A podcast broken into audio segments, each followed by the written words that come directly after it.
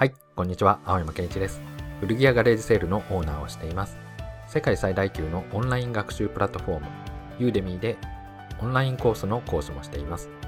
こちらのラジオ配信では、青山健一の考えをシェアしています。何が正しい、間違っているという話ではなく、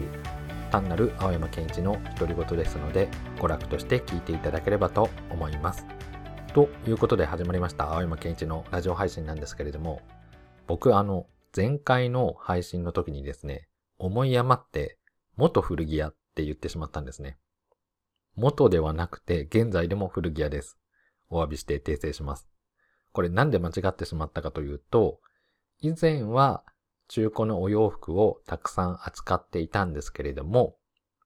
現在では中古の革靴を主な商品として扱っています。ということを伝えたかったんですね。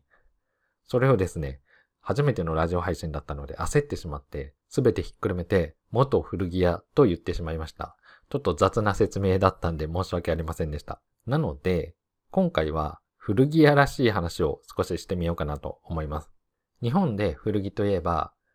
やっぱりジーパンかなと思うんですね。リーバイスのジーンズ。そしてリーバイスのジーンズといえば、501というジーンズが有名なんですけれども、古着屋として青山健一の501に対する思い出をちょっと話してみようかなと思います。これはですね、知識は頭に入れているだけでは意味がありませんよっていう内容となっています。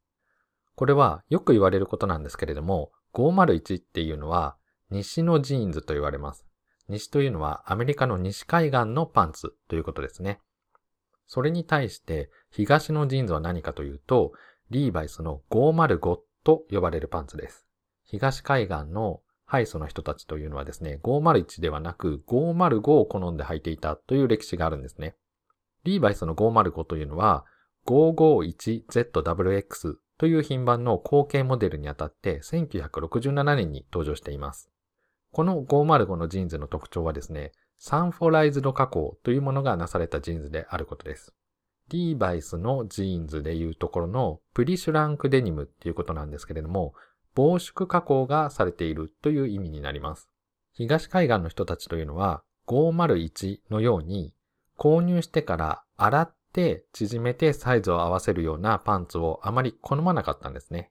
505というのは501よりも若干細身のストレートのパンツとなっています。そして501と違って洗って縮むことがないので、501にはなかったディテールが加わることになるんですね。それは何かというと、ズボン、パンツのフロントジッパーが採用されたんです。ジッパーというのはこの前の開けるところのファスナーのことですよね。501というパンツは特徴的に shrink to fit といって、生地自体が洗うと縮むものとなっています。なので、フロントにはですね、ジッパー、ファスナーではなく、ボタンフライといってボタンで留める形になっているんですね。501というのは、洗うと縮んでしまうので、取り付け部分がですね、ジッパーで付けてあると、波打ってしまって、ファスナー部分がですね、そのうち不具合を起こして使えなくなってくることが多かったんです。この501の生地にファスナーを付けた 501ZWX というモデルがあったんですが、これが1954年くらいから1966年まで作られてたんですね。で、この 501ZWX の後継モデルは502というモデルなんですけれども、これに関して言えば、フロントのジッパーで、しかも shrink to fit の生地ということだったんです。ただ、先ほども言ったように、501の shrink to fit の生地だと、このファスナー、ジッパー部分を取り付けている布地の部分が周りが縮むことによって、そのファスナーの布地の部分が波打ってしまうんですね。なので故障が多くて、1966年を最後に無くなってしまいます。で、この501っていうのは西のパンツ。それに対して505が東のパンツっていう話はよく知られているところで、古着屋であればみんな知ってる話なんですね。僕自身もジーンズが好きでしたので、この話っていうのは古着屋になる前から知識としては知っていました。ただ、この知識を持っているっていうことと、実際にその知識を活かした経験があるっていうのとでは、運命の差があると思います。かつて、僕自身がこの501と505の文化的な違いを実感したことがあったんですね。以前、僕がアメリカに買い付けに行っていた頃の話なんですけれども、今現在では就航してないんですが、当時成田空港からロサンゼルスへ直行便として大韓航空の KE001 便っていうフライトが存在してたんですね。現在大韓航空では直通便としてロサンゼルスまで飛んでいません。でもその当時は東京からロサンゼルスまで、東京といっても成田空港ですけれども、成田からロサンゼルスまで直行便があったんです。この大韓航空の001便を利用してたのは、そのフライトの時刻というのがですね、買い付けに行くにあたってちょうどいい時間だったんですね。成田発の KE001 便は日本時間で言うとだいたい午後3時ぐらい、15時ぐらいに出発します。そして、ロサンゼルスまでの直行便なので、だいたい9時間半から10時間程度のフライトを経て、アメリカの LAX、ロサンゼルス国際空港に到着します。そうすると大体現地の時刻で8時半から9時ぐらいになるんですよね。そうすると、現地に到着後すぐにこのバイヤーチームっていうのはですね、まあ僕一人で行ったこともありましたけれども、大体チームで動いていて、レンタカーを借りて活動を開始して、そのまま1日かけてロサンゼルス界隈で買い付けを行うんですね。で、その時行った工程ではですね、到着した1日目は、このロサンゼルス界隈で買い付けを行って、そのまま集めた商品をですね、物流会社の倉庫に預けたんです。ロジスティックス、あの、そこから運び出すので、お願いしてちょっと商品置いといてもらったんですね。で、今度はドメスティック便、アメリカの国内便に乗って飛行機ですね。さらに奥地へ移動することになっていました。その時移動したのは、オハイオ州のクリーブランドっていう土地だったんですね。そのクリーブランドに到着して、そこから車でミシガン州のデトロイトの方面に移動しながら買い付けをするっていうあの予定だったんです。で、このロサンゼルス発クリーブランド行きのフライトっていうのが、だいたいロサンゼルス時刻の夜の11時半ぐらいに出発するんですね。そこから4時間半ぐらいまたアメリカ国内を飛行機で移動して到着すると、現地のオハイオ州ではその時刻がだいたい朝の7時ぐらいになるんです。要は11時半から4時間半乗ったんだけれども、アメリカ国内でも時差が発生するので、着いたら7時になるんですね。まあ、要するに、成田から出発した飛行機に乗って9時間半ぐらいかけて到着すると、だいたい日本時間で真夜中の1時ぐらいのつもりなんですけれども、現地で言うとも朝の8時半から9時。で、も朝なんでそのまま仕事をして、ロサンゼルスの時刻で23時半ですよね。もう夜になって、そしたら、そこからまた出発して、4時間半かけて、オハイオ州のクリーブランドに着くんですけれども、4時間半かけて着くと、ロサンゼルス時刻では3時ぐらいの、朝の3時ぐらいの感覚なんですが、クリーブランドはもう朝の7時なんですね。そうすると、到着してそのまま2日目の買い付けに直行するんです。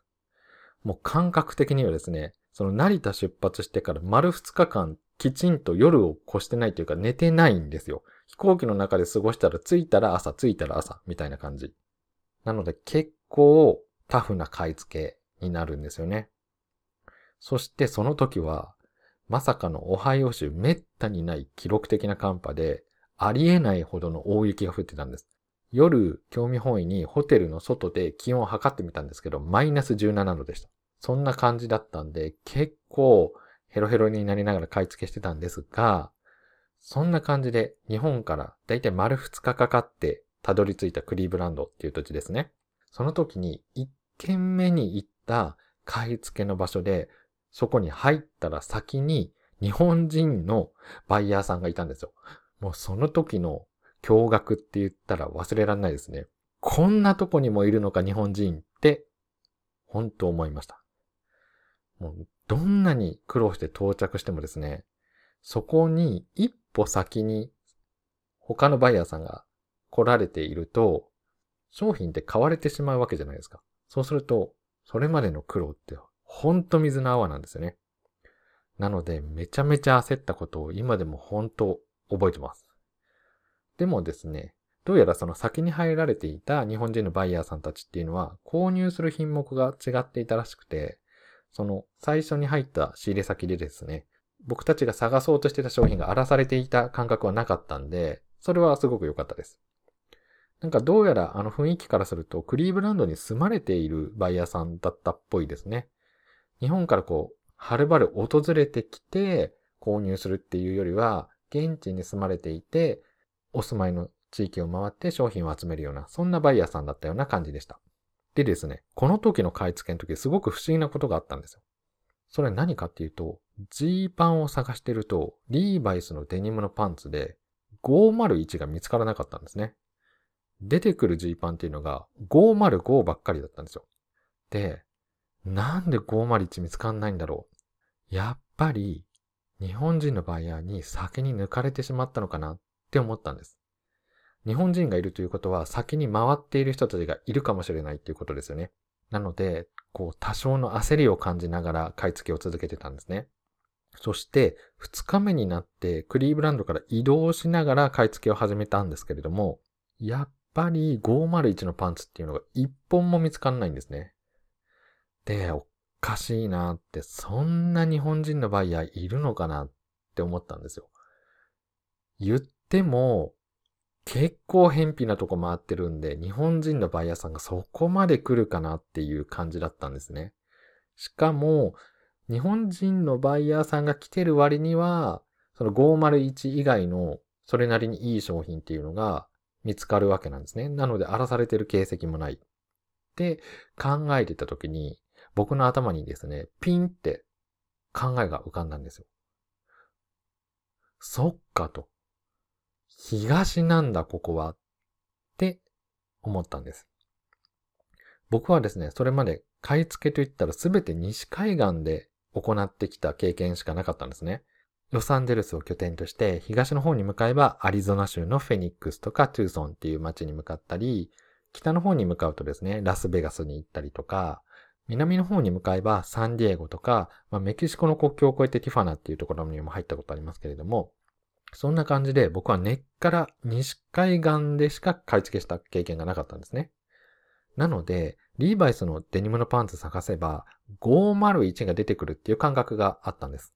それまで買い付けといえば501が出てくるっていうことだったので、501が1本も見つからないっていう経験がなかったんですね。なので、505ばっかりが出てくる東海岸の文化っていうのに全く気づけなかったんですね。もちろん、知識としては古着屋なので、西は501の地域、東は505の地域っていうことは重々承知していたはずなんですけれども、実体験として伴ったことが今までなかったので、全く思いもよらずに気づかなかったっていうことです。今回のお話はですね、いくら知識を備えていたとしても、実際に経験とか行動とかをして身につけてなければ意味がないっていうことを僕自身が身をもって体験したっていうお話でした。本とかネットで知り得た情報だけでなく実際に行動して自分のものとすることはとても大切なことだと思います。あなたも知識をただ単にサボるだけでなく是非実践とか行動で本物の自分の知識としてみてください。それではまた。